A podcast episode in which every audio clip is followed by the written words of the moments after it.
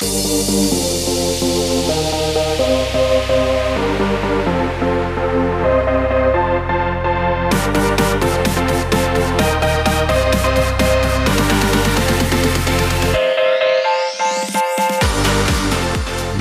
Marke, Mikrofon. Der Podcast der guten Botschafter.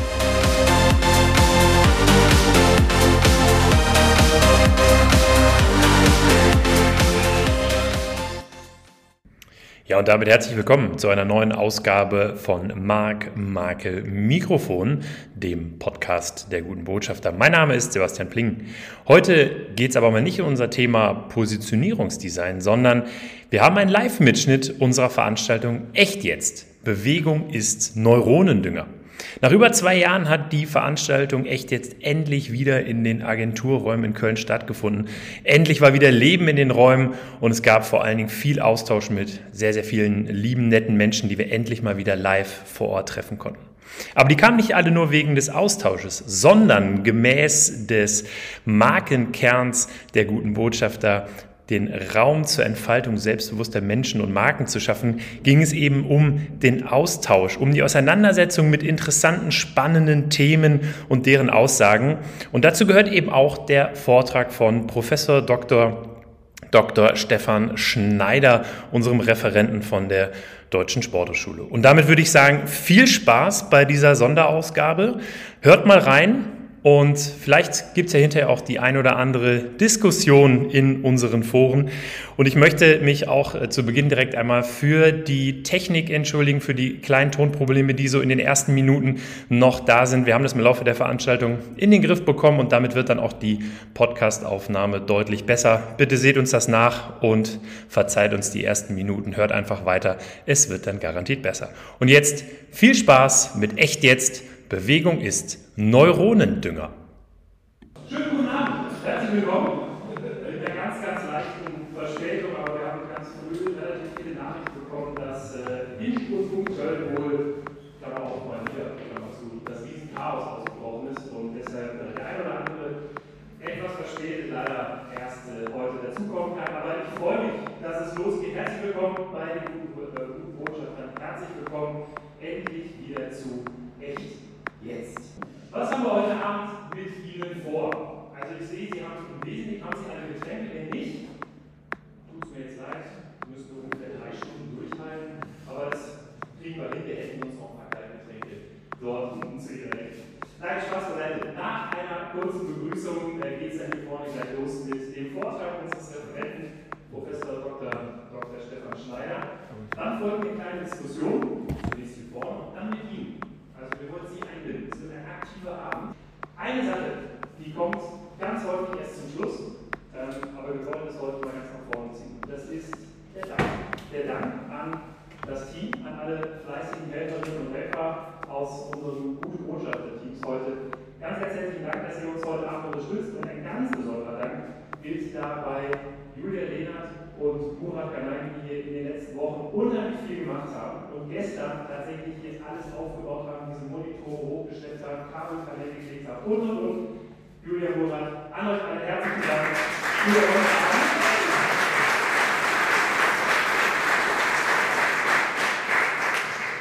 Ja, und dann wollen wir einsteigen.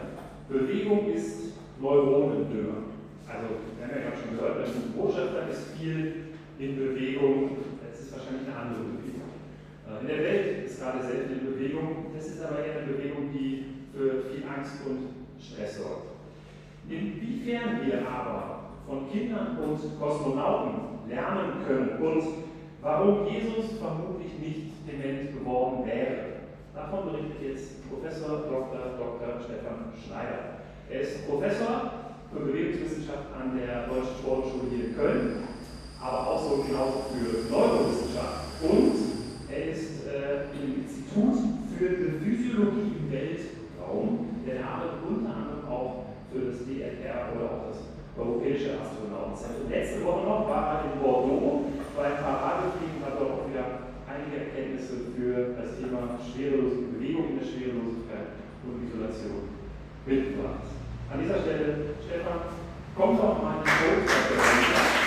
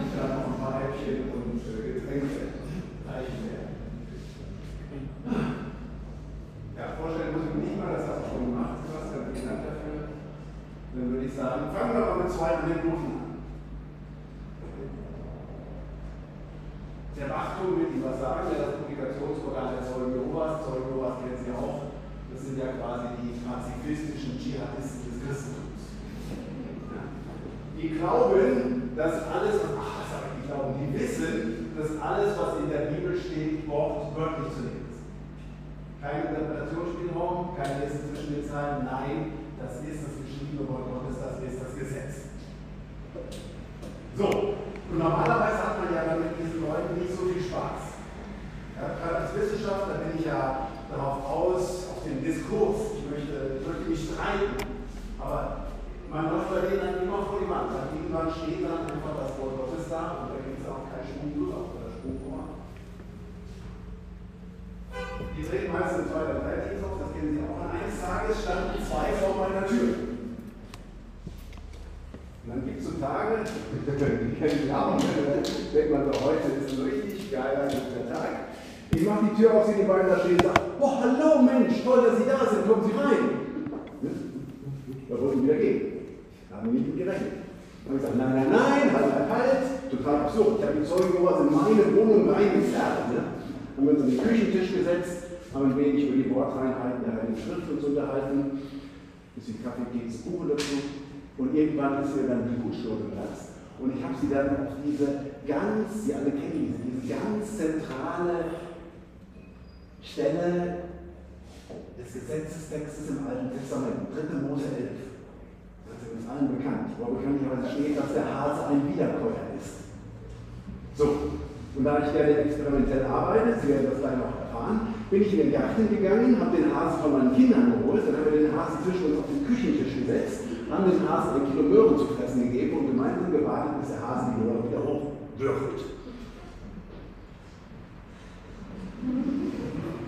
genau, irgendwann sind sie dann gegangen. Yes. Die Bibel ist sicherlich ein Buch, was auch für unsere Generation heute noch ganz wichtig ist. Es hat letztendlich die westliche Zivilisation, die westliche Kultur mitgeprägt.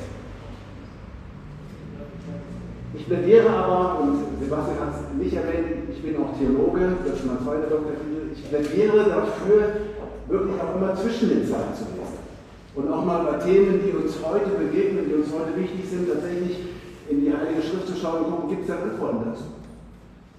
Als Bewegungswissenschaftler ist das häufig schwierig. Ja, wenn ich jetzt Sport und Bewegung in die Bibel gucke, würde ich sagen, auf Anhieb eher relativ wenig. Aber wenn wir dann mal genau hinschauen und auch mal den Mut haben, zwischen den Zeilen zu lesen, merken wir, die Bibel ist ein Buch voller Bewegung. Sie erinnern sich das Volk Israel 40 Jahre durch die Wüste. Wobei moderne Exegeten davon ausgehen, dass es nicht 40 Jahre waren, sondern 42,195 Jahre.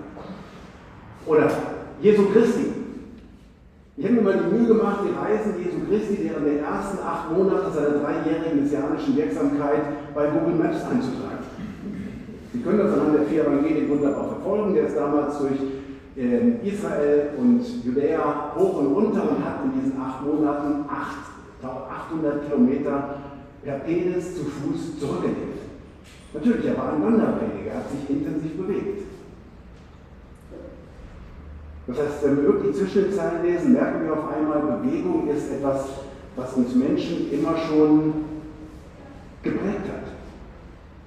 Die zweite Anekdote, vielleicht erinnern Sie sich noch an Martin Schulz, 2016 Kanzlerkandidat der SPD, war bei uns an der Hochschule im Rahmen der Kandidatur der verschiedenen Universitäten besucht und ich hatte die Aufgabe, ihn an unserer Hochschule zu begrüßen. So, da habe ich mir lange überlegt, boah, ey, wie begeisterst du denen, mir ist auch schon so ein bisschen aus dem Leim gegangen, wie begeisterst du denen für Bewegung, boah. Und dann habe ich gesagt, Mensch, das heißt doch, man, man geht zur Wahl und als Politiker bin ich doch daran interessiert, dass die Menschen zur Wahl gehen, also diesen physischen Prozess des Gehens, des Bewegens auf sich nehmen. Und dann habe ich mal in die einschlägigen Datenbanken geschaut und habe mir die Wahlbeteiligung der Jahre 98 bis 2017 angeschaut und habe mir gleichzeitig angeschaut den Anteil der Übergewichtigen an der Gesamtbevölkerung. Meine Idee war, wenn immer mehr Leute dick sind, gehen die vielleicht weniger wählen. Und Sie glauben es nicht, es gibt eine negative Korrelation. Je mehr Dicke wir haben in der Bevölkerung, desto geringer ist die Wahlbeteiligung. Das ist natürlich repräsentativ, ist mir klar, aber damit hatte ich. Was können wir heute aussehen? Egal. Also, worauf ich hinaus will mit diesen beiden Anekdoten, ist, dass Bewegung ein fundamentales Element des Menschseins ist. Wir haben schon immer als Menschen uns bewegen müssen. Erwerbstätigkeit war für uns Menschen immer körperliche Erwerbstätigkeit. Und erst seit Mitte des 21. Jahrhunderts merken wir auf einmal, wir müssen, unser täglich Brot zu verdienen, gar nicht mehr uns körperlich aktiv betätigen, sondern es reicht auch, am Schreibtisch zu sitzen. Was macht das mit uns? Wo wir über viele, viele Generationen, viele, viele Tausende von Generationen uns immer bewegt haben und auf einmal so ein ganz starker Einschnitt uns begegnet. Diese enge Verbundenheit des Menschen drückt sich auch in der Sprache aus. Zur Wahl gehen, mein Herz hüpft vor Freude oder etwas begreifen. Etwas begreifen meint ja eigentlich etwas erkennen, raffen, auffassen, durchschauen, verstehen. Aber eigentlich meint begreifen, etwas zu begrapschen. Tatsächlich in die Hand zu nehmen, es sich genau anzuschauen und dann zu verstehen, wofür ist denn das gut? Was macht denn das? Ich habe Ihnen hier mal das neurophysiologische Äquivalent des Begreifens mitgebracht. Sie sehen im Zeitraffer von 20 Minuten zwei Nervenzellen, die sich am Ende miteinander verbinden. Die Synapsen sprossen sich aus und irgendwann kommt es dann tatsächlich zur Berührung. Eine Synapse ist geboren, Nervenzellen sind miteinander verbunden. Ein elektrischer Impuls kann über diese Nervenzelle fließen und damit ist Kommunikation möglich. Das ist nichts anderes als das, was wir mit Begreifen machen. Ein Aha-Moment, ein Aha-Moment. Hier nochmal etwas schematischer die Entwicklung des Gehirns im Kindesalter. Vom Neugeborenen auf der linken Seite bis rechts zum Zweijährigen. Und Sie sehen, ganz prägnant ist es nicht so, dass sich viel mehr Nervenzellen bilden, sondern das Prägnante an dieser Abbildung ist das Nervenzellgeflecht, die Vernetzung, die stattfindet im kindlichen Gehirn. Es geht also gar nicht darum, viele Nervenzellen, viele Neuronen im Gehirn zu haben, sondern vor allen Dingen ist es wichtig, dass diese miteinander vernetzt sind, sodass Kommunikation stattfinden kann. Und zwar möglichst flexibel, möglichst kreativ. Und dieses Netzwerk, das ist ganz wichtig, bildet sich über Erfahrung.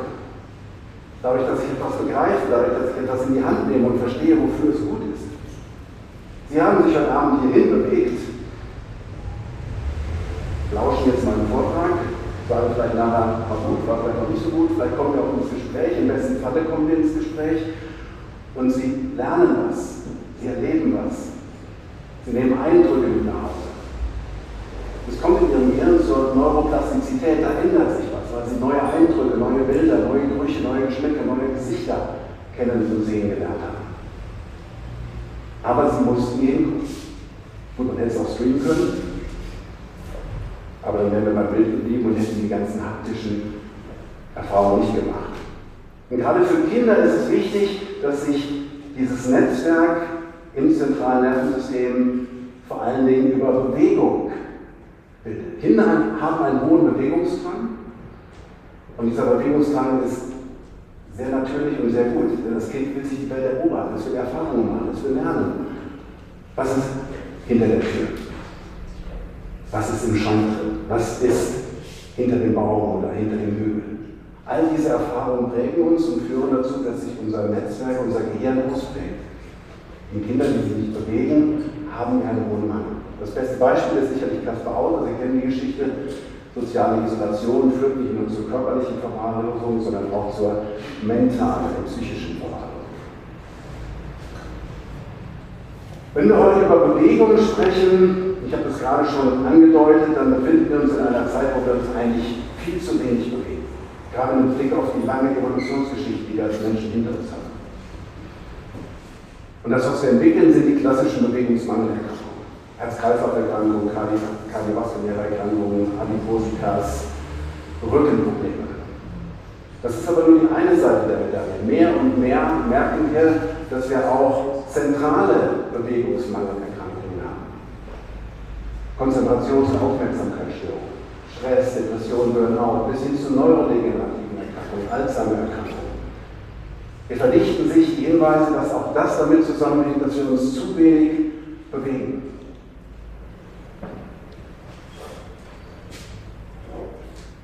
Eine schöne Studie, die vor ein paar Monaten publiziert wurde von der TU München, zeigt das ganz eindrücklich. An knapp zweieinhalbtausend Kindern aus dem Großraum München wurde gezeigt, dass die körperliche Fitness ein ganz wesentliches Merkmal auch der Konzentrationsfähigkeit ist. Kinder, die körperlich fitter sind, können sich viel besser konzentrieren.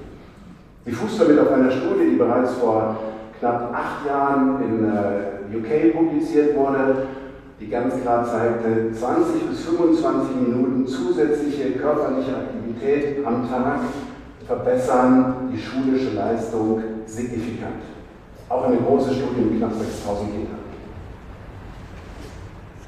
Ich werde immer wieder gefragt von Eltern, von Erzieherinnen, Erziehern, von Pädagoginnen, Pädagogen, macht Sport denn intelligent? Und ich verweise dann immer auf dieses große Experiment, was wir in Deutschland laufen haben, das kaum wahrgenommen wird. Wir haben Hunderte, Tausende von Leistungssportlern. Menschen, die mehrfach am Tag täglich trainieren. Wenn Sport intelligent machen würde, müsste das die kognitive Elite des Landes sein. Und wenn wir wirklich mal hinschauen, würden wir vermutlich feststellen, da sind ein paar sehr intelligente dabei. Da sind auch ein paar Dumpfbacken dabei. Und ganz viele Mitte. Also quasi ein repräsentativer Querschnitt unserer Bevölkerung. Interessant ist übrigens, dass die Dumpfbacken immer im Fußball. Also das ist schon komisch. Letztes kam einer zu mir und sagte, das kann doch nicht sein. Sport macht dich intelligent, hast du den Podolski gehört, wenn er nach dem Fußballspielen ein Interview gibt, das kann nicht sein. habe ich gedacht. Aber was wäre denn, wenn er vorher nicht Fußball gespielt hätte? Wir haben ja gar keine. Sport nicht intelligent, aber diese Studie aus München, diese Studie aus Irland zeigt klar, Sport verbessert die Konzentrations- und Aufmerksamkeitsfähigkeit. Wenn Sie selber Kinder haben, kennen Sie das. Das Schlimmste, was Ihnen passieren kann, ist ein verregneter Sonntagnachmittag. Die Kinder sitzen zu Hause, können sich nicht bewegen. Sie haben diesen natürlichen Bewegungsdrang. Von Natur aus mitgegeben. Ich habe es Ihnen eben erzählt, Sie möchten die Welt erkunden und dürfen es nicht. In der Schule ist es ganz wichtig, dass wir nicht nur auf die Hauptfächer schauen, sondern auch auf die Nebenfächer. Und ich meine nicht nur Sport, ich meine auch Musik und Kunst. Gerade die Fächer, die eben nicht kognitiv belastet sind, die man die Möglichkeit geben, abzuschalten, kreativ zu sein. Die machen dann wieder Luft und Raum, sich auch in Mathe, Deutsch, Englisch und zu konzentrieren. Aber wir brauchen diese Pause. Schauen wir uns mal das Thema Stress etwas näher an. Bei Kindern nach zwei Stunden Deutsch, dann zwei Stunden Mathe und dann zwei Stunden Englisch wegen Stress. Sie alle kennen das aus Ihrem Berufsalltag, aus Ihrem Leben täglich Stress. Wobei es wichtig ist, dass es eigentlich so ein Stress light ist. Es ist kein mentaler Stress mehr, es geht hier nicht um Ihr Leben. Es geht nicht um Krieg, Sie leiden keinen Hunger, sie haben keine Not. Das ist eigentlich wirklicher Stress. Sondern den Stress in ihr Leben ist meistens selbstgemachter Stress, zu viele Termine, zu viele Entscheidungen, zu wenig Zeit, das super durchzulegen. Das Dumme ist, dass unser Körper über Jahrtausende, in denen wir uns viel bewegt haben, gelernt hat, wie man mit Stress umzugehen hat. Also eigentlich ist Stress gar kein Problem. Unser Körper hat sehr schöne Mechanismen mit Stress umzugehen. Ja, versetzen wir uns mal 200.000 Jahre zurück in die Vergangenheit. Stellen Sie sich vor, Sie gehen hier in Köln am Rhein, der damals noch ein bisschen westlicher war, über die Prärie spazieren und Sie begegnen diesem Mammut. Hunger ist das Erste, was Sie denken. Und nicht nur Sie haben Hunger, auch Ihre Familie hat Hunger. Und es ist schon September. Der Winter steht bevor. Was passiert bei Ihnen? Es kommt zu einer Ausstellung von Stresshormonen, Adrenalin, Noradrenalin, Ihr Herzschlag beschleunigt sich, Ihre Muskeln werden mit sauerstoffreichem Blut versorgt, um Sie zu einer außergewöhnlichen Leistung zu befähigen. Das Mammut zu jagen und zu erlegen, um den Winter zu überleben. Zwei Wochen später, immer noch vor 200.000 Jahren, gehen Sie erneut hier am Rhein, der westlich ist, spazieren über die Prärie und begegnen diesem Säbelzahntiger. Hunger ist das Erste, was der Säbelzahntiger denkt. Und nicht nur er hat Hunger, auch seine Familie hat Hunger. Und es ist schon September, der Winter steht davor. Was passiert bei Ihnen? Es kommt zu einer Ausstellung von Stresshormonen, Adrenalin, Noradrenalin, die Herzschlag beschleunigt sich, Ihre Muskeln werden mit sauerstoffreichem Blut versorgt, um sie zu einer außergewöhnlichen Leistung zu befähigen, nämlich vor dem Säbelzahntiger Reis auszunehmen, um nicht sein Winterfutter zu lernen. Das heißt, Stress ist eigentlich nicht das Problem.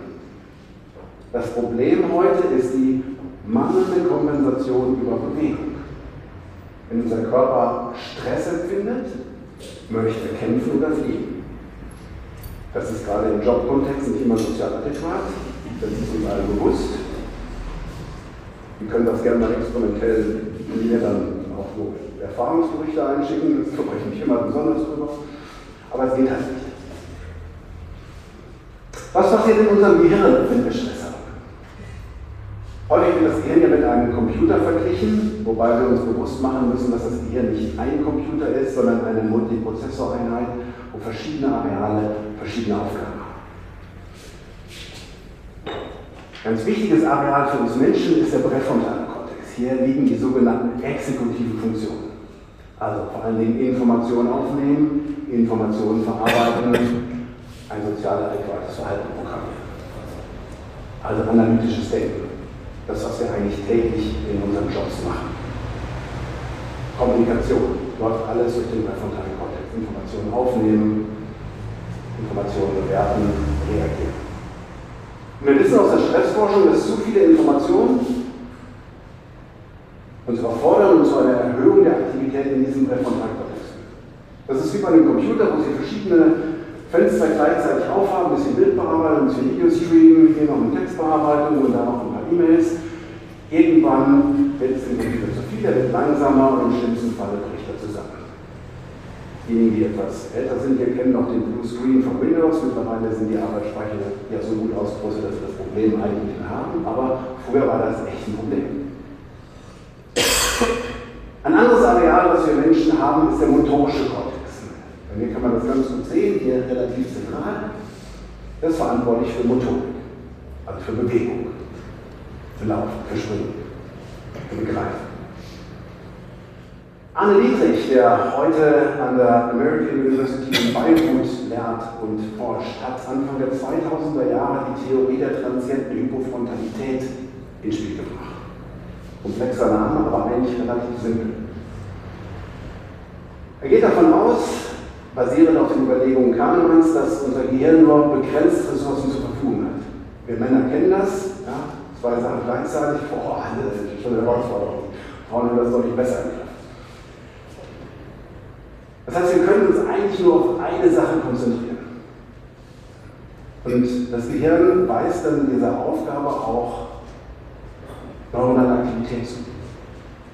Und seine Überlegung war jetzt, dass wenn wir uns intensiv körperlich aktiv betätigen, dass dann keine Energie mehr fürs Denken, für den präfrontalen Kortex da ist, sondern dass es zu einer Verschiebung von Aktivität in den motorischen Kortex kommen muss. Das heißt, um beim Bild des Computers zu bleiben, der präfrontale Kortex wird mal runtergefahren.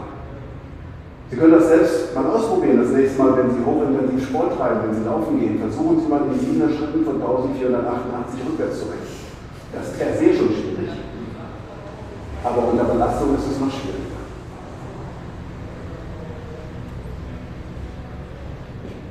Viele haben das vielleicht beim Sport schon mal erlebt, dass sie nachher gesagt haben, boah, jetzt habe ich den Kopf mal wieder so richtig frei gekriegt. Kann wieder kreativ, kann wieder offen denken.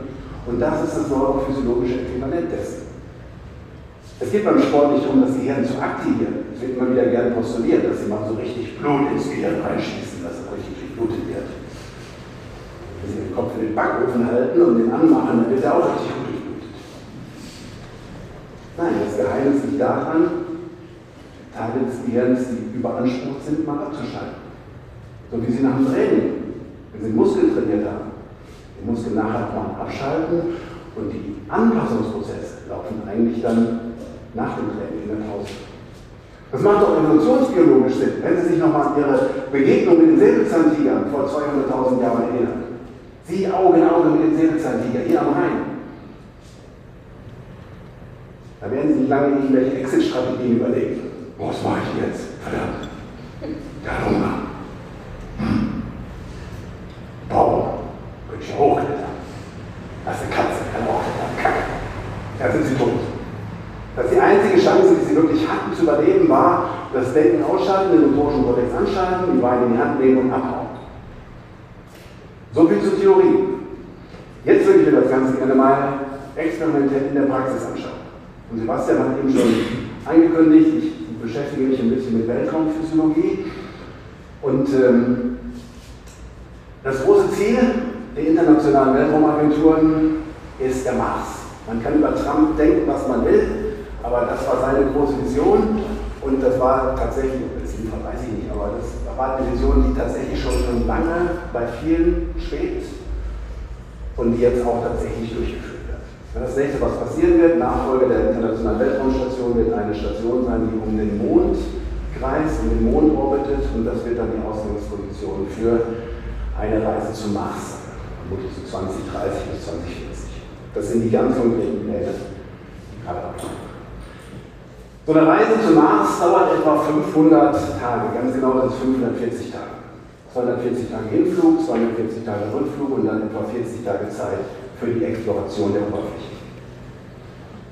Das erfordert viel Vorbereitung und man macht sich viel Gedanken darüber, wie müssen denn die Menschen vorbereiten, die auf so eine Reise gehen? Was können wir tun? Wie können wir die unterstützen? Und eine der ersten wirklich großen Studien, die gelaufen ist, war die Mars 500 Studie. Das hat jetzt auch was mit Positionierung zu tun, also die Reise eigentlich 540 Tage, aber Mars 540 klingt halt kacke. Und deswegen haben wir gesagt, Mars 500. hat stattgefunden in Russland, im Institut für biomedizinische Probleme. Und dort haben diese sechs Probanden, drei Russen, ein Chinese, ein Italiener und ein Franzose, für 540 Tage in kompletter Isolation gelebt. Das war das Modul. Es war alles vorhanden im Kühlschrank mit Essen für 540 Tage. Und da schon eine Menge Stress, wenn Sie wissen, was es nächstes Jahr Weihnachten zum Mittagessen gibt. Und Sie wissen, wenn Sie jetzt Hunger haben und das jetzt essen, dann ist das Weihnachten nächstes Jahr nicht mehr da. Ein Gewächshaus war mit an Bord, die Marsoberfläche wurde rekonstruiert in diesem roten Modul. Ungefähr 200 Quadratmeter Wohnraum, jeder hat eine eigene Koje von 4 Quadratmetern. Also es war schon recht nah an einem Weltraumflug, was die Russen dort auf die Beine gestellt haben. Natürlich gab es auch ein Fitnessstudio an Bord, das hat so ein bisschen russischen Schick erinnert ein bisschen an die finnische Sauna. Und sobald sie dort mehr als zwei Menschen körperlich aktiv betätigt haben, haben sie auch etwa die atmosphärischen Bedingungen in der finnischen Sauna gehabt. Aber das ist einfach äh, äh, russische Schick. Wie gesagt, das wurde 1950 gebaut und das funktioniert auch noch. Und das ist das Faszinierende, dass es tatsächlich funktioniert. Hier sehen Sie zwei der Probanden beim Training. Einmal links auf einer Vibrationsplattform von einem äh, schwäbische Unternehmen und rechts auf einem Laufband. Das hat auch schon als Panzerantrieb vor Leningrad gedient. Aber auch hier wieder, das funktioniert. Es ist alt, aber es funktioniert und man kann es reparieren. Unsere Aufgabe in dieser Studie war es, wir hatten insgesamt etwa 35 Experimente in diesem Zeitraum, äh, die an dieser Studie beteiligt waren und wir waren eins davon. Unsere Aufgabe war zu schauen, wie kann denn Sport nicht nur das körperliche Wohlbefinden, sondern auch das mentale Wohlbefinden, die kognitive Leistungsfähigkeit verbessern. Und wenn das so ist, gibt es vielleicht unterschiedliche Wirkungen von unterschiedlichen Sportarten, also mehr kraftorientiert oder mehr ausdauerorientiert. Unser experimentelles Protokoll war denkbar einfach. Wir haben uns die Gehirnaktivität angeschaut, vor und nach dem Sport, haben das verbunden mit einer kognitiven Testbatterie. Die große Herausforderung war das, über 520 Tage aufrechtzuerhalten. Hier sehen Sie ganz plakativ mal die Ergebnisse in Blau vor dem Sport, in Rot nach dem Sport, die Gehirnaktivität für die vier großen Kortizes, frontal, parietal, temporal und occipital. Und Sie sehen, genauso wie es Arne Dietrich in seiner Theorie vorhergesagt hat, es kommt nach dem Sport zu einer hochsignifikanten Abnahme der Aktivität im präfrontalen Kontext. Wenn wir uns die ähm, kognitive Performance anschauen, also die kognitive Leistungsfähigkeit, finden wir nach fast allen Sportarten hier in Rot wieder eine deutliche und signifikante Verbesserung. Ganz deutlich und ganz plakativ nach dem Laufen. Und das hat uns lange beschäftigt. Wir haben uns Gedanken gemacht, warum ist es das Laufen? Vielleicht, weil es das natürliche Bewegungsverhalten des Menschen ist. Bei der Konferenz haben wir dann die sechs Teilnehmer getroffen und wir haben, haben so ein bisschen gequatscht und gefragt, sag mal, was hat euch eigentlich am meisten Spaß gemacht? Und da kam unisono das Laufen. Weil das Laufen war eine kleine persönliche Auszeit. Wenn wir von Astronauten sprechen, dann denken wir immer auch das Thema Einsamkeit denken, Astronauten sind einsam im Weltall. Das Problem ist, sie sind nicht einsam, sie sind isoliert, aber nicht einsam. Wir müssen in einem multifunktionalen und multinationalen Team performen. Mit einem sehr strikten Tagesablauf. Was fehlt, ist der persönliche Rückzugsraum. Ich glaube, das haben wir alle in der Corona-Pandemie auch selbst erlebt. Wir waren isoliert mit der Familie zu Hause, aber einsam waren wir nicht, sondern wir hätten uns häufig mal Einsamkeit gewünscht. Also rauszukommen, mal Freiraum zu haben, sich auszutauschen, sich mit sich selbst zu beschäftigen. Aber da war immer irgendjemand.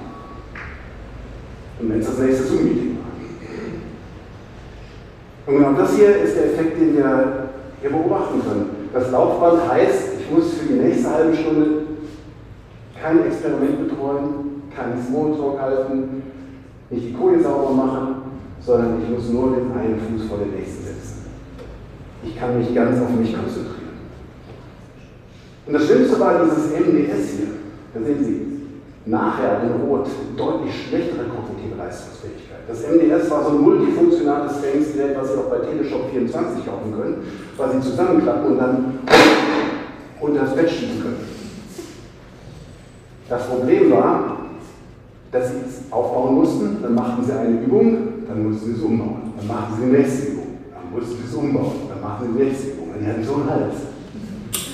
Die wollten Sport treiben und keine ingenieurtechnische Leistung mehr bringen. Das hat sie genervt.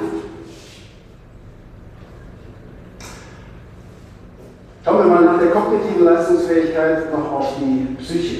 Eine andere Studie haben wir in der Antarktis durchgeführt in der Concordia-Station. Concordia-Station findet sich hier auf dem antarktischen Hochplateau. Eine französisch-italienische Station, wo Menschen tatsächlich in der Antarktis auch überwintern. Komplett isoliert vom Rest der Welt. Außentemperaturen von minus 80 Grad Celsius. Die antarktische Nacht mit drei Monaten permanenter Dunkelheit. Im Februar geht der letzte Flieger raus, im November kommt der erste Flieger rein und die haben eine Isolation. Die kriegen die Leute dort nicht raus. Selbst im medizinischen Notfall haben sie keine Möglichkeit, die Menschen zu evakuieren. Menschen überwintern dort, das sind Wissenschaftler, Glaziologen, Astronomen, aber auch Menschen, die die Station am Leben halten. Ein Koch, ein Mediziner, ein Elektriker. Wir hatten die Chance, zwei Überwinterungen zu begleiten und wir haben gesagt, wenn ihr so viel Zeit vor Ort habt, dann machen wir euer Trainingsprogramm. Wenn ihr euch also vornehmt für diese sieben Monate Isolation, acht Monate Isolation, was zu tun, dann machen wir euer Trainingsprogramm und wir schauen, dass wir euch fit halten bzw. wieder fit bekommen. Und nachher haben wir uns die Daten ein bisschen angeschaut und ganz interessant gab es zwei Typen, die wir auch immer wieder finden. Es gab Typen, die sehr engagiert dabei waren, die viel Sport gemacht haben, die auch gerne Sport gemacht haben. Das sind hier die, ist die schwarze Linie. Und dann gab es die klassischen Couchpotato. Diejenigen, die eine negative Assoziation zu Sport haben, die sagen, mache ich nicht, ich kenne es. Was wir hier sehen, ist der Verlauf über sieben Monate der emotionalen Befindlichkeit. Und wir sehen, diejenigen, die viel Sport getrieben haben, sind relativ konstant geblieben. Diejenigen, die keinen Sport getrieben haben, sind früh nach drei Monaten bereits in den Keller gegangen. Das ging hier bis zu prädepressiven Zuständen. Der letzte Punkt möchte ich noch eingehen. Neurodegenerative Erkrankung und Demenz. Und möchte Ihnen vorstellen, das Projekt Denksport, was wir seit 2015 an der Hochschule betreuen. Ich denke, Demenz, das Thema Demenz ist groß geworden in den letzten Jahren. Die Bundesregierung hat vor zwei Jahren eine nationale Demenzstrategie veröffentlicht und jeder kennt irgendwo jemanden, der betroffen ist oder zumindest davon, ähm, wenn nicht betroffen, zumindest im familiären Kreis.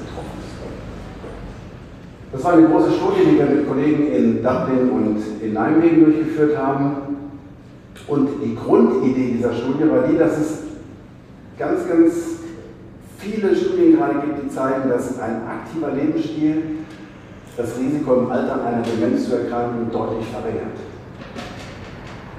Aber wir haben uns die Frage gestellt, was ist denn bei Menschen, die in ihrem bisherigen Leben oder in den letzten zehn Jahren wenig bewegt haben? Können wir dann auch die Handbremse ziehen?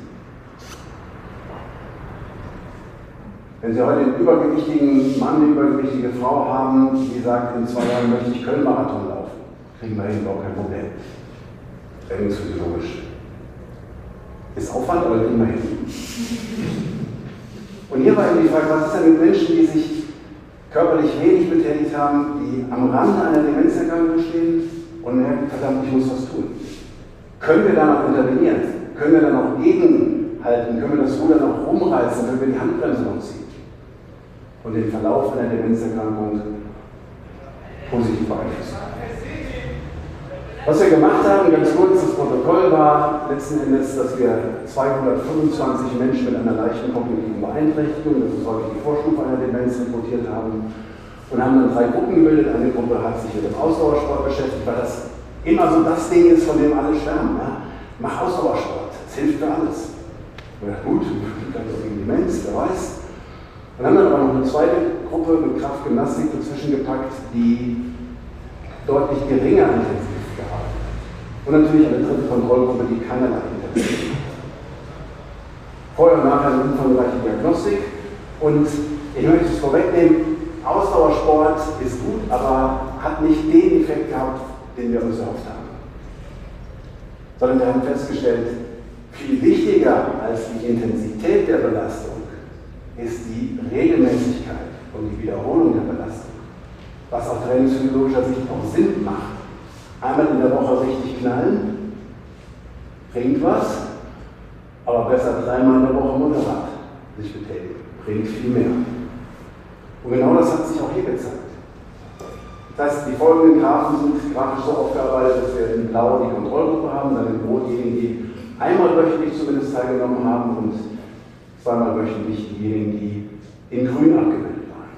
Und hier sehen Sie die Entwicklung der körperlichen Fitness, das ist relativ trivial. Wenn Sie älter werden, zu Beginn nach einem Jahr, blau die Kontrollgruppe und keinen Sport machen, Sie werden immer unfitter.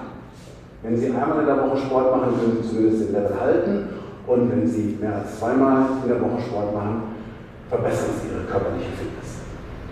Keine Rocket Science, relativ trivial. Spannender wird es, wenn wir uns die kognitive Leistungsfähigkeit da sehen wir nämlich bei denjenigen, die mindestens zweimal in der Woche bei uns waren, eine hochsignifikante Verbesserung. Das heißt, wir haben es wirklich geschafft, den Verlauf der Erkrankung positiv zu beeinflussen. Und auch das emotionale Wohlbefinden, die Lebensqualität, die selbst berichtete Lebensqualität, ist bei denjenigen, die Sport betrieben haben, signifikant gestiegen. Die sagen nach dem Jahr, ich fühle mich besser, mein Leben ist schöner. Und das finde ich schon ein ganz wichtiger und bedeutsamer Schritt. Nun können wir viel über mögliche physiologische Effekte uns unterhalten und die Kollegen sind da auch intensiv mit beschäftigt, auf die zelluläre Ebene runterzuschauen und zu überlegen, was passiert denn da, was macht das alles. Ich habe so den Eindruck, wenn ich die letzten fünf Jahre zurückschaue und mir unsere Teilnehmerinnen und Teilnehmer anschaue, dass das ein ganz anderer Effekt ist. Und zwar ein sehr simpler Effekt. Körperliche Fitness im Alter verhindert Gebrechlichkeit, fördert körperliches Selbstvertrauen und ist damit die Grundlage für ein selbstbestimmtes und selbstständiges Leben. Das heißt, körperliche Fitness ist die Grundlage gesellschaftlicher Partizipation und gesellschaftliche Partizipation ist das Gegenteil von Isolation. Und Isolation ist der Risikofaktor schlechthin. Die ganze Diskussion um die Genetik können Sie größtenteils vergessen. Der genetische Einfluss ist maximal 1%. Der größte Risikofaktor ist soziale Isolation. Und das ist auch klar. Wenn Sie nur zu Hause sitzen und in die Kiste klopfen, kriegen Sie wenig Input. Input passiert hier. Input passiert im Dialog. Input passiert dadurch, dass ich öffentlichen, den öffentlichen Nahverkehr nutzen muss, um von A nach B zu kommen. Dass ich selbstständig einkaufen kann, dass ich mit den Kindern spielen kann, mit den Enkelkindern spielen kann, dass ich reisen kann. Das ist der Input, den unser Gehirn braucht. Isolation ist quasi wie ein Muskel, den Sie in Gips legen. Der kriegt keinen Reiz mehr. Wenn wir uns isolieren, dann packen wir unser Gehirn in Gips. Keine Reiz mehr, man denkt, das Gehirn okay. Es ist vielleicht etwas simpel, aber hier ähnelt das Gehirn den Muskel. Es braucht Trainingsreize zum Erhalt seiner strukturellen und funktionalen Integrität. Und der beste Trainingsreiz für unser Gehirn ist ein ganzheitliches, multisensorisches Training mit allen Sinnen. Und dieses Training bietet das pralle Leben. Aber zur Teilhabe am prallen Leben muss ich körperlich fit sein. Peter Baum hat mal formuliert, und hier komme ich wieder an den Beginn meiner Geschichte, der Sport ist ein sehr vernünftiger Versuch des modernen Zivilisationsmenschen, sich Strapazen günstig zu verschaffen. Wir sprechen heute immer von Sport und Bewegung, weil Sport für viele auch negativ konnotiert ist. Ein aktiver Lebensstil ist wichtig. Und ich habe jetzt zum Schluss nochmal den Lebenszyklus Sport und Bewegung für Sie gemacht, kleine Take-Home-Message. Wichtig ist, dass wir im Kindes- und Jugendalter beginnen, Bewegungskompetenz zu vermitteln. Dass wir den Spaß an Bewegung vermitteln. Und das geschieht über die Eltern. Wir dürfen es nicht in die Schule abschieben. Diese Aufgabe liegt bei den Eltern. Kinder machen das, was ihre Eltern machen. Sage Eltern immer, wenn sie sich einen Hund zulegen, dann wissen sie, dreimal Tag müssen wir rausgehen. Wenn sie ein Kind zulegen, dann das Pi mal Daumen auch so.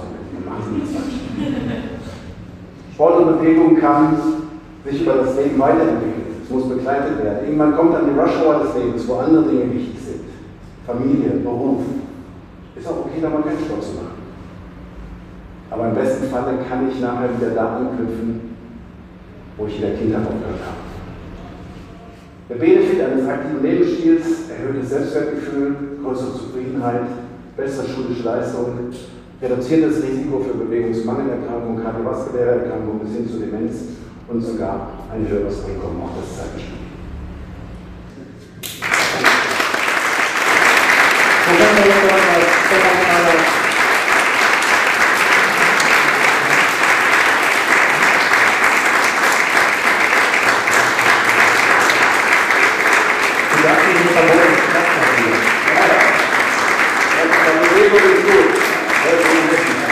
Wir können das noch mal fünf Minuten ziehen. Ja, das ist ja auch doof, weißt du, fordern aber Bewegung und ansetzen ist ja irgendwie auch. Ach so. Professor Dr. Dr. Stefan Schneider. Ja. Herzlichen Dank für diesen äh, sehr, sehr eindrucksvollen Vortrag, für die schönen Studien, die du uns mitgebracht hast. Jetzt stelle ich Ihnen vorne ein paar Fragen und es ist für Sie der Zeitpunkt, spätestens jetzt, die neurokognitiven Areale anzustrengen. Sie haben ja gerade sich schön bewegt und geklatscht. Jetzt sollte ein bisschen was drin sein, auch Fragen zu stellen. Ja, also Sie dürfen sich jetzt gleich Fragen überlegen. Professor Stefan Schneider antwortet. Aber Stefan, vorher eine Frage von mir. Das ist alles nicht neu. Also, Bewegung, es hilft und es ist total wichtig. Das wissen wir schon. Warum kriegen wir das trotzdem nicht hin? Warum sind wir überall, du hast eben gesagt, Couch Potatoes. Warum sind wir so bewegungsmuffel trotzdem in Deutschland? Das ist nicht nur Deutschland, sondern das ist ja auch ein genetisches Muster. Ja, also gehen wir noch mal tatsächlich ein paar hundert oder ein paar tausend Jahre zurück. Ja, wir würden gerne in die Zeit Jesu Christi gehen. Wenn Sie da einen Ball ins Feld schmeißen, dann laufen ja keine 20 Rennen hinterher. Äh, Frauen uns auch. 20, ne? Ja, wir reden ja noch über Theologie. Wir sind also noch sehr stark. Nein, was ich ja sagen will, ist letzten Endes, dort, wo Energie limitiert ist, werde ich den Teufel tun, hinter dem Ball herzulaufen. Sondern ich muss mit meiner körperlichen Energie haushalten. Das heißt, ich habe einen begrenzten Zugang zur Nahrung und muss schauen, dass ich dieses begrenzte Nahrungsreservoir, was ich mir ange Fett macht ja auch Sinn, Fett ist ja der beste Energiespeicher, den wir haben. Also evolutionsbiologisch ist Fett total gut, sehen den Bär, der mit dem dicken Fettpelz in den Winterschlaf geht. Das heißt, das werde ich nicht einfach so rauspuffern, sondern ich brauche das für die nächste Kampf- oder Fluchtsituation. Das heißt, die Natur hat uns gelehrt, dass Bewegung nach dem Lebensalter möglichst auf das reduziert werden müsste, was lebens überlebensrelevant ist. Und dieses haben wir leider immer noch in unserem Leben. Schade, eigentlich. Du hast in einem anderen Vortrag mal gesagt, dicke Kinder sind schwerer zu kidnappen. Also, ja, auch manchmal was Sinn. Jetzt haben wir dieses Problem natürlich. Ich habe ja gesagt, ich durfte schon mal zuhören. Ähm, jetzt haben wir dieses Problem natürlich, ähm, aber äh, vermehrt in, in, in, der neuen New Work-Situation. Also irgendwie freuen wir uns alle nach Corona, Homeoffice total super, ja, wir haben das auch, Mensch, wie viele Tage kann ich im Homeoffice bleiben, kann ich es mir wieder schön einrichten. Faktisch sind wir dann ja aber irgendwie in der Isolation zumindest tagsüber, bis die Kinder nach Hause kommen oder bis der Partner, Partnerin nach Hause kommt. Ähm, ist es nicht also komplett kontraproduktiv, was wir unter diesem super fancy New Work mittlerweile machen? Müssten wir als Unternehmen dagegen arbeiten? Müssten die, müssten die Mitarbeiter nicht eigentlich wieder sagen, wir gehen viel, viel mehr ins Büro, benutzen den Nahverkehr etc.? Das ist natürlich schwierig zu beobachten. Also ich meine, solche Entwicklungen laufen ja über viele Jahre bis Jahrzehnte oder Jahrhunderte. Ich glaube, wenn wir tatsächlich jetzt 100 Jahre alle zu Hause arbeiten würden, würden wir das wahrscheinlich feststellen irgendwo. Aber auch hier haben wir natürlich ganz viele Eindrücke, die verarbeitet werden müssen. Ja, und auch wenn wir uns die Astronauten anschauen, wenn die nach sechs Monaten ISS zurückkommen, die sind nicht irgendwie retardiert oder so, sondern die sind topfit, weil die sich halt auch täglich mit diesen Problemen auseinandersetzen müssen. Also ich glaube, das wird nicht passieren. Es ist natürlich nur die Frage, es ist eine ganz andere Frage der Arbeitsorganisation. Ja, wem liegt das, zu Hause zu arbeiten, wem liegt es nicht? Wer braucht den sozialen Austausch? Manchmal ist er wichtig, manchmal nicht wichtig. Aber da jetzt so ein Bewegungsthema noch drüber zu legen, finde ich, glaube ich, so baufällig und wirklich als falsch. Gibt es denn die richtige Bewegung? Ja, die Bewegung, die sich gut anfühlt.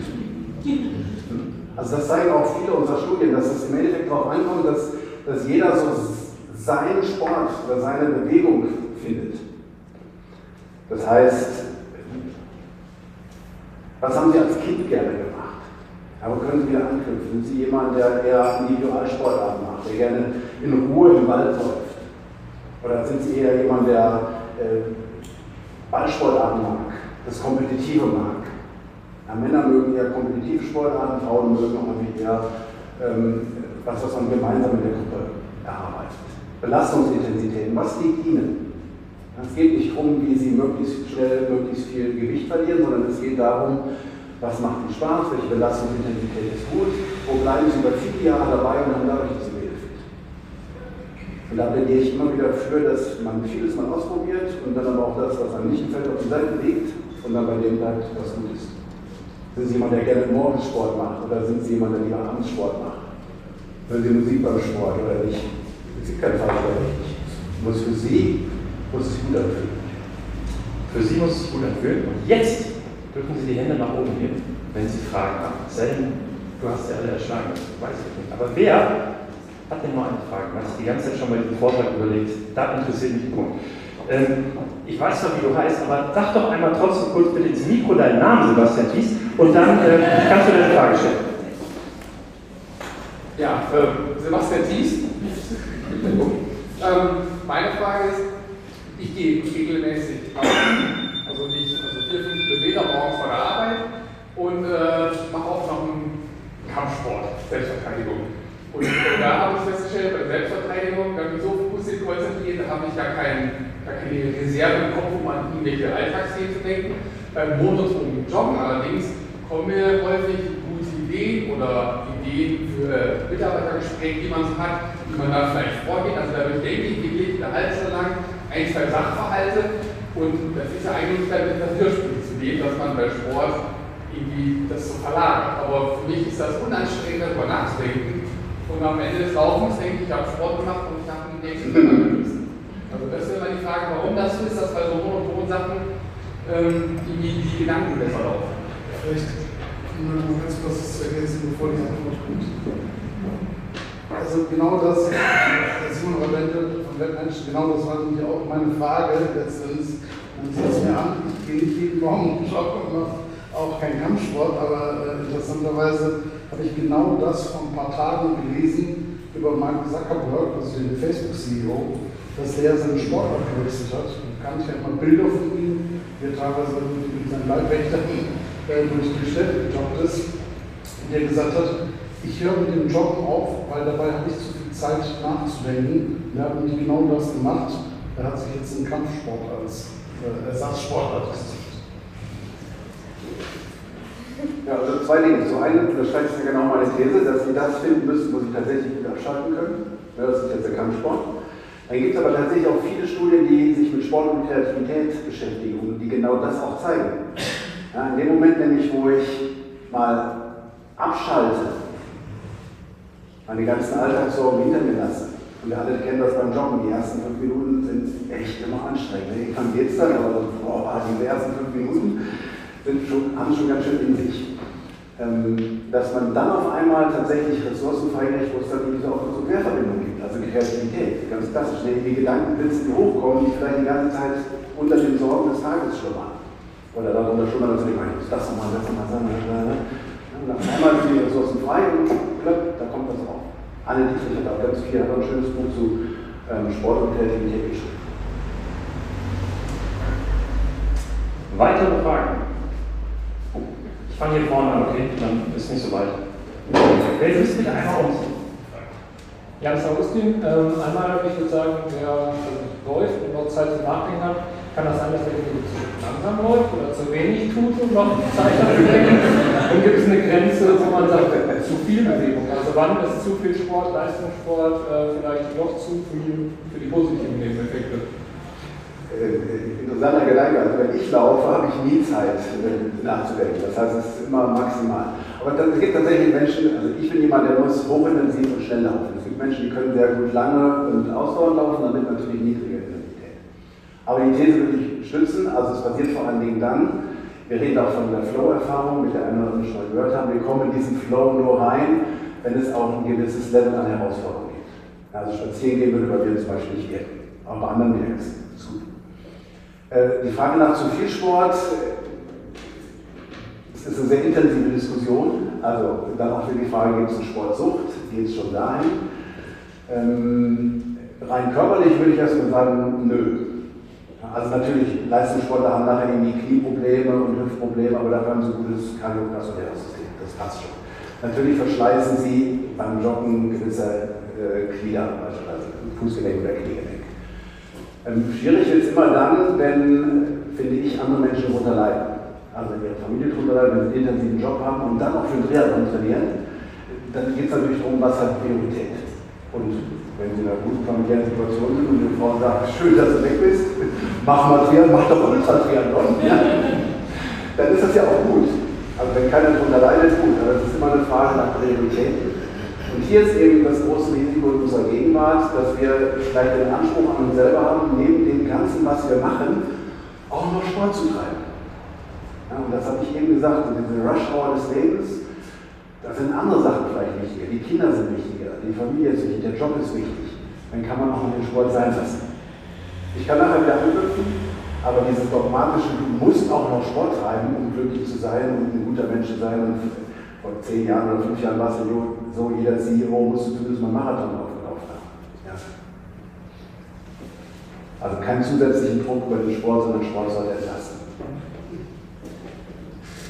Ja, damit haben. Ähm, ich hätte noch mal eine Frage zur Unterscheidung zwischen Sport und Bewegung. Das ist das gerade der letzten Folie noch sehr explizit gemacht hat gibt ja durchaus Möglichkeiten, mich auch im Alltag zu bewegen. Zuletzt unsere, unsere immer intelligenteren Uhren äh, tracken jeden Schritt und dann gibt es wunderbare Leitsätze, 10.000 Schritte am Tag.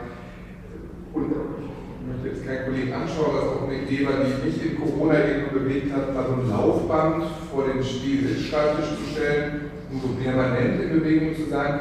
Gibt es da Unterscheidungen? Ist da was besser oder schlechter? Ist die Bewegung und das Arbeiten in, in einem, in einem Bus, ist das was, was man empfehlen kann? Oder würdest du da eine ähnliche Antwort geben, gerade beim Sport tust du? Die Frage ist ja, was möchte ich erreichen? Also was ist mein Ziel? Und wenn ich sage, ich möchte körperlich fitter werden, dann brauche ich einfach einen Trainingsreiz. Aber wenn ich spazieren gehen will, wenn ich am Tag stehe, bin das wenn ich 10.000 Schritte mache, bringt das. Das heißt, ich muss tatsächlich auch muskelphysiologisch einen Reiz setzen, der überschwellig ist. Ganz klassische Trainingssystem. Und dann ist es häufig so, dass wir das, glaube ich, unterschätzen. Dass wir denken, oh, jetzt habe ich einen Schneeschreibtisch geil. Sporttraining, Bier trinken abends. Mir geht's gleich hin. Ja, lass mich machen. Alles machen. Also ich glaube, das ist so ein bisschen, man, man versucht irgendwie das Thema einfließen zu lassen, aber wirklich effektiv ist es nicht. Also der Kopf wird nicht dadurch frei, dass ich am Schreibtisch stehe. Wenn ich mich besser fühle, wenn ich am Schreibtisch stehe, das ist gut. Oder auch beim Telefonieren. Beobachte die Leute gehen gerne rum und bewegen sich. Dann ist es ja auch gut. Aber das dann zu verkaufen als einen bewegten Lebensstil, ist das falsch. Bewegter Lebensstil fängt da an, wo ich morgens mit dem Rad oder zu Fuß meine Kinder zur Schule bringe, die begleite. Dann vielleicht selbst mit dem Rad fahre, wo ich Treppen nehme statt Lift. Wo ich versuche, wirklich Bewegung in den Alltag zu integrieren, wo ich den Hund zulege, weil der dreimal am Tag raus will. Dann gehe ich halt mit dem Hund raus. Okay, gut. Das ist auf einmal ein bewegter Alltag. Und hier liegt die Verantwortung aber nicht nur beim Einzelnen, sondern hier liegt, glaube ich, auch eine Verantwortung bei der Politik und der Gesellschaft. Also hier in Köln sehen wir es gerade, in der Innenstadt viel mehr Fahrradwege. Auf einmal fahren auch viel mehr Leute Fahrrad. Überraschend. Das heißt, ich muss nicht nur das Verhalten ändern, sondern ich muss auch die Verhältnisse ändern, in denen wir uns bewegen. Dann auf einmal kommen wir dahin, wo wir sagen können, ich habe mich tatsächlich bewegt. Aber vielleicht ist das Ziel ja auch, wir haben eben über Prioritäten gesprochen, eine ganz andere Brief. Du gehst mal nach hinten schieben. Aber mit Mitte 40, 50 wird der Körper zieht wieder raus zurück. Da vorne eine weitere Frage. Ich hier rum. Ja, hallo. Guido, Reich, bisschen höher. Ähm, in dem Vortrag war eben eine Zahl 7 bis 8 Prozent äh, höherer Verdienst. War das aus bestimmten Sportarten? Weil ich fand das ist mich sehr interessant. Kleines Gedanke, ich habe eine Studie gelesen ähm, von, äh, aus Amerika, ich habe leider nicht mehr wie. Da wurde festgestellt, dass mit der Anzahl der gelaufenen Kilometer auch das Gehalt steigt. Also das war unter den Top-Managern, das war irgendwo auch die Aussage, dass jeder mal einen Marathon gelaufen hat. War das in dieser Studie auch berücksichtigt innerhalb der Sportarten oder einfach nur grundsätzlich querbeet? Das ist, glaube ich, genau der Effekt, den wir gesehen haben. Also, was, was wir an der, an der Sporthochschule immer wieder merken, ist, dass wir es mit einem sehr spezifischen Klientel zu tun haben. Also, das sind Menschen, die sehr leistungsorientiert sind. Klar, die haben in ihrer Kindheit Sport gemacht. Die sind wettkampforientiert. Die wissen, sie müssen sich für was einsetzen, wenn sie was erreichen wollen. Die haben auch verlieren gelernt und wieder aufzustehen und für den nächsten Wettkampf zu trainieren. Also ganz charakterische Persönlichkeitsmerkmale, die der Sport uns mitgibt, die natürlich nachher im Job Wert sind. Also das sind ja die Menschen, die wir heute haben wollen, Menschen, die sich einsetzen und auf die Schnauze fallen und sagen, ich mache, ich stehe wieder auf, ich mache es wieder. Und ich glaube, das führt letztendlich dazu, dass solche Menschen erfolgreicher im Job sind und dann dadurch natürlich auch mehr verdienen. Und dass wir ähnlich mit der Intelligenz nicht sagen können, lauf 100 Kilometer und du verdienst mehr Geld, sondern es ist ein Nebeneffekt, den wir haben. Das ist einfach eine Frage der Persönlichkeit. Jawohl, vorne. Plurativ an. Sie haben von der, von der Schulstudie gesprochen, also Sie haben die Schüler, das wurden Schüler gezeigt. Ähm, gibt es da so ein bisschen längere Studien darüber, dass man sehen kann, Kinder, die viel Sport gemacht haben, sind dann auch in erfolgreichere Positionen, haben sich, also um weiter vorne anzusetzen, dass wir nicht uns immer unterhalten über, wie können wir Marken besser in die Position bringen, weil das CEO, ich weiß, genau, was die Richtung ist, sondern bei den Kindern vorher anzusetzen. Gibt es da irgendwelche Studien, dass man weiß, Kinder haben sich lange bewegt und 30 Jahre später gab es eine andere Entwicklung? Das macht die Frage Sinn? Ja, ja, ja. versuche nur die Antwort zu formulieren, die dann auch Sinn machen soll. Das ist gar nicht schwierig. Das wäre schön. Ich glaube, diese Studie gibt es nicht. Also ich, was es halt gibt, ist, dass wir in unterschiedlichsten Lebenslagen schauen können und sagen, diejenigen, die Sport treiben, sind erfolgreicher, können sich besser konzentrieren, kriegen mehr Kohle. Aber das kann ja auch ein Nebeneffekt sein, das, was ich eben erzählt habe, dass wir einfach eine Persönlichkeit im Sport entwickeln, die das wiederum transportiert. Wobei es halt immer unsere Aufgabe auch ist, als Gesellschaft, glaube ich, Menschen zu bewegen. Also tatsächlich, wenn Sie das, also Kritik an dieser Studie in München, an der, von der Lemmo München war natürlich, dass es so ein bisschen auch dieser Seiteneffekt hat. Ja, das sind natürlich die Kinder erfolgreicher, deren Eltern sie antreiben, auch Sport zu machen. Also zeige ich da nicht was, was sowieso komplett trivial ist. Aber wir müssen letztendlich gerade in der Schule auch die erreichen, die das für das Elternhaus nicht mitbekommen. Aber auch das kann ja pathologisch werden. Ja, also wenn ich einen CEO habe, der komplett fokussiert ist auf sein Ziel, das ist ja heute auch nicht mehr da. Also ich glaube, wir müssen uns von dieser Dogmatik abwenden. Wenn ich das mache, dann habe ich das Ergebnis, sondern da sehr, sehr vorsichtig mit umgehen und immer zu wissen, das ist so ein Potpourri an, an Einflüssen, der kommt. Bewegung ist ein ganz wichtiger, aber es ist nicht. Also ich kenne viele dicke Menschen, die total glücklich in ihrem Leben sind, total happy. Und ich sage, ey, mach keinen Sport, du glücklich bist, alles gut. Ja? Trink Wein, ja, was soll ich da machen? Also macht doch keinen Sinn. Es geht darum, dass wir selbst an uns arbeiten und entdecken, was, was tut mir gut, was bringt mich weiter da ist Sport eine Möglichkeit zu und wenn ich das als Kind ausprobieren darf, kann ich vielleicht ins weitere Leben Ja, Ulrike, ähm, Sport ist das eine mit dem Schön, aber Sie sagten ja, eigentlich ist der bewegte Alltag das Ziel. Also das wirklich in der Rush Hour des Lebens zu integrieren. Jetzt wird man ja eigentlich zwanghaft davon abgehalten im öffentlichen Raum. Ne? Die Rolltreppe, Fahrschulen, äh, im Hochhaus, ich würde gerne Treppe benutzen das ist der Fahrstuhl, die sind da in der Feuertür. Ein Beispiel ist der Fahrstuhl auf dem Weg ins Fitnessstudio, um sich dann aufs Laufband zu stellen.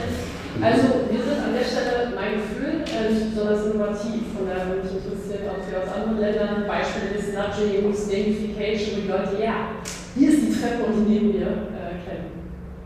Es gibt ganz viele schöne kleine Beispiele. Ein Beispiel aus, aus Oslo ist es, glaube ich, wo man in der U-Bahn die äh, Tastatur eines Pianos auf die Treppe projiziert hat. Immer wenn ich die Treppenstufe betreten habe, hat eben dieser Ton. Man sehen ja die Leute hoch, runter und links und rechts und springen und man musiziert. Aber das kann ja auch nicht die Lösung sein.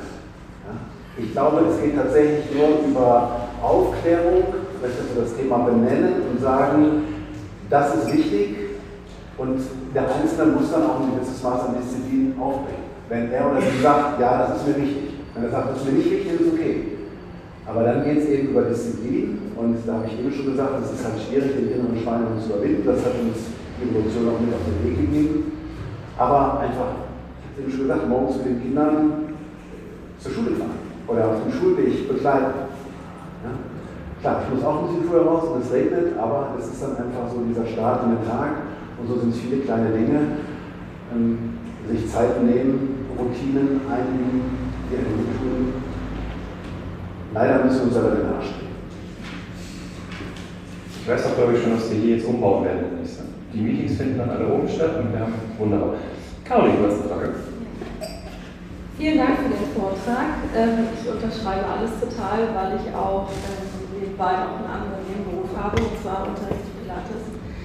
Aber auf der anderen Seite, Bewegung ist ja auch Kommunikation. Das heißt, wenn ich mich mit anderen Leuten unterhalte, auch die ich noch nie getroffen habe, die eine ganz andere Meinung haben, dann betreibt mein Gehirn ja auch Sport. Und zwar, dass ich mich ja einstellen muss, dass ich ähm, bestimmte Sachen überdenke oder nachdenke. Würden Sie das auch so formulieren, dass es einhergeht? Also, dass die körperliche als auch die kognitive Bewegung ähm, Konzentration zum Beispiel fördert. Ich glaube, wir brauchen diese Balance. Ja? Wenn wir den ganzen Tag nur in Gesprächen drin sind, dann können wir eben nicht. Dann brauchen wir den Moment, wo wir abschalten. Das kann dann der Sport sein, das kann auch eine Netflix-Serie sein oder abends auf der Couch zu sitzen. Ähm, irgendwann hackt es uns aber wir brauchen dann wieder die kognitive Ich glaube, diese Balance müssen wir irgendwann finden. Die Grundregel der Benediktina ist ora et labora, bete und arbeite. Und das Gebet war eben körperliche Entspannung. Und die Arbeit war körperliche Arbeit. Und irgendwo in diese Balance zu kommen, das ist, glaube ich, wichtig. Vorne ist noch eine. Haben wir danach noch Fragen? Ein bisschen Zeit hätten wir? Ja, alles klar. Ich bin's. Vielen Dank auch für den Vortrag. Ähm, als Papa von zwei Kindern versuche ich tatsächlich Bewegung vorzuleben. Ich stelle aber immer wieder fest, dass es meine Kids frustriert, wenn die nicht da anknüpfen, wo ich vormache.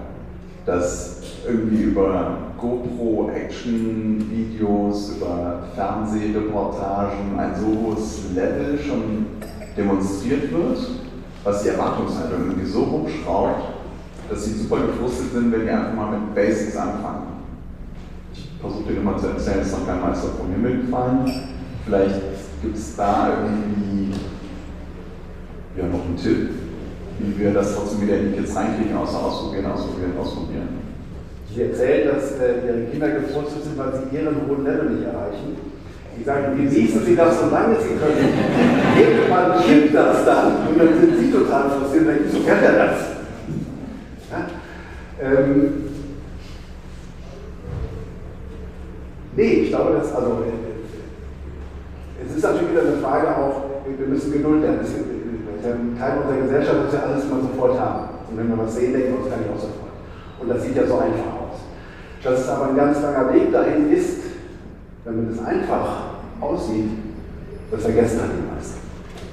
Und das ist natürlich verfänglich, wenn wir diese, diese Zugänge zu den tollen Bewegungsmustern heute ganz, ganz schnell haben. Früher muss man halt in die Turnhalle gehen und dann hat man gesagt, boah, Alter, mir auch sehr super aus.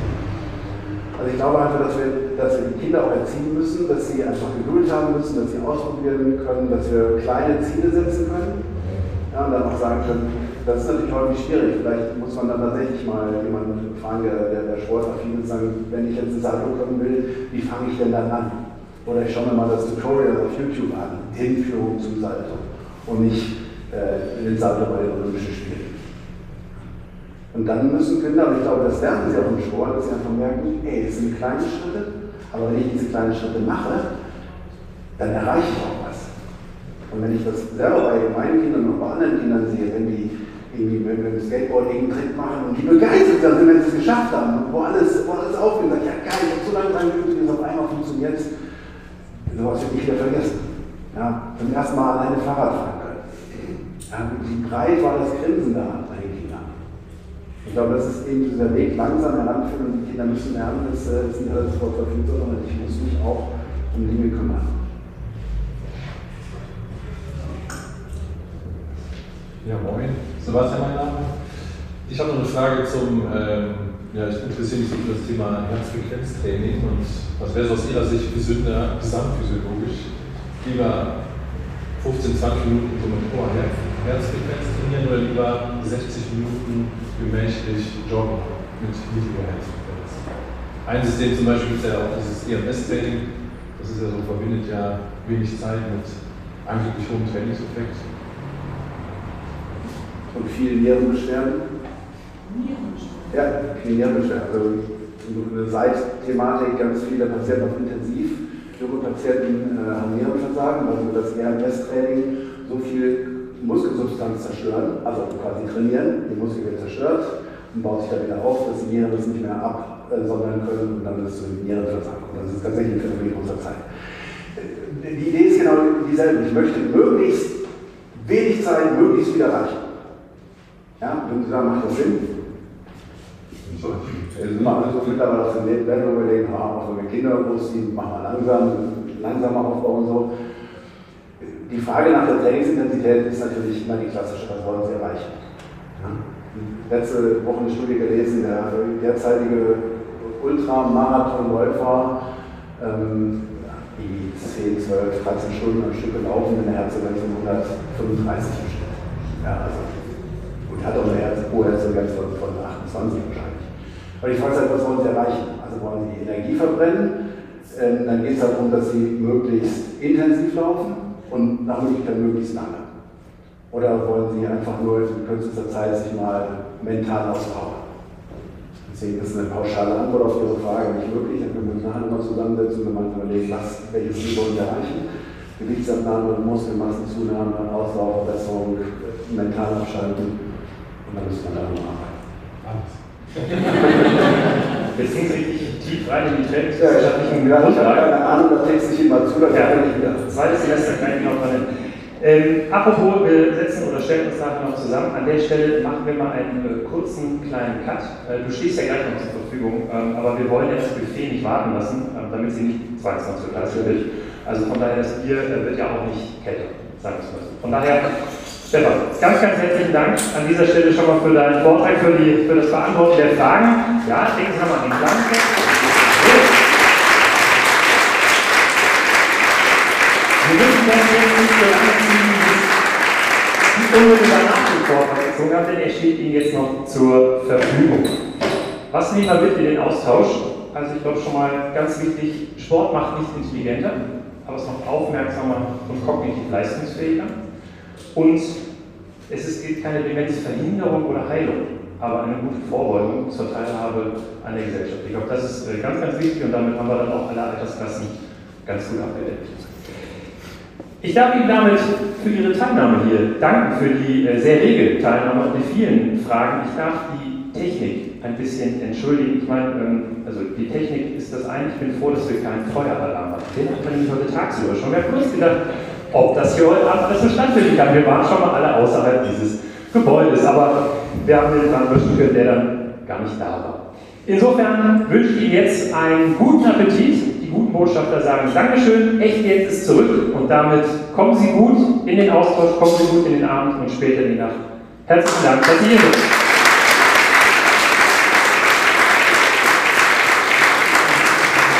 Und und hätte ich dahin auch gegeben, hätte ich was ganz Wichtiges vergessen. Stefan, du bist so gerne in Frankreich und du hast mich dort mal auch ein französisches Weingut mitgenommen. Das war so lecker, dass wir uns gedacht haben, du kriegst einen italienischen Rotwein. Ja? Also, Stefan Schneider!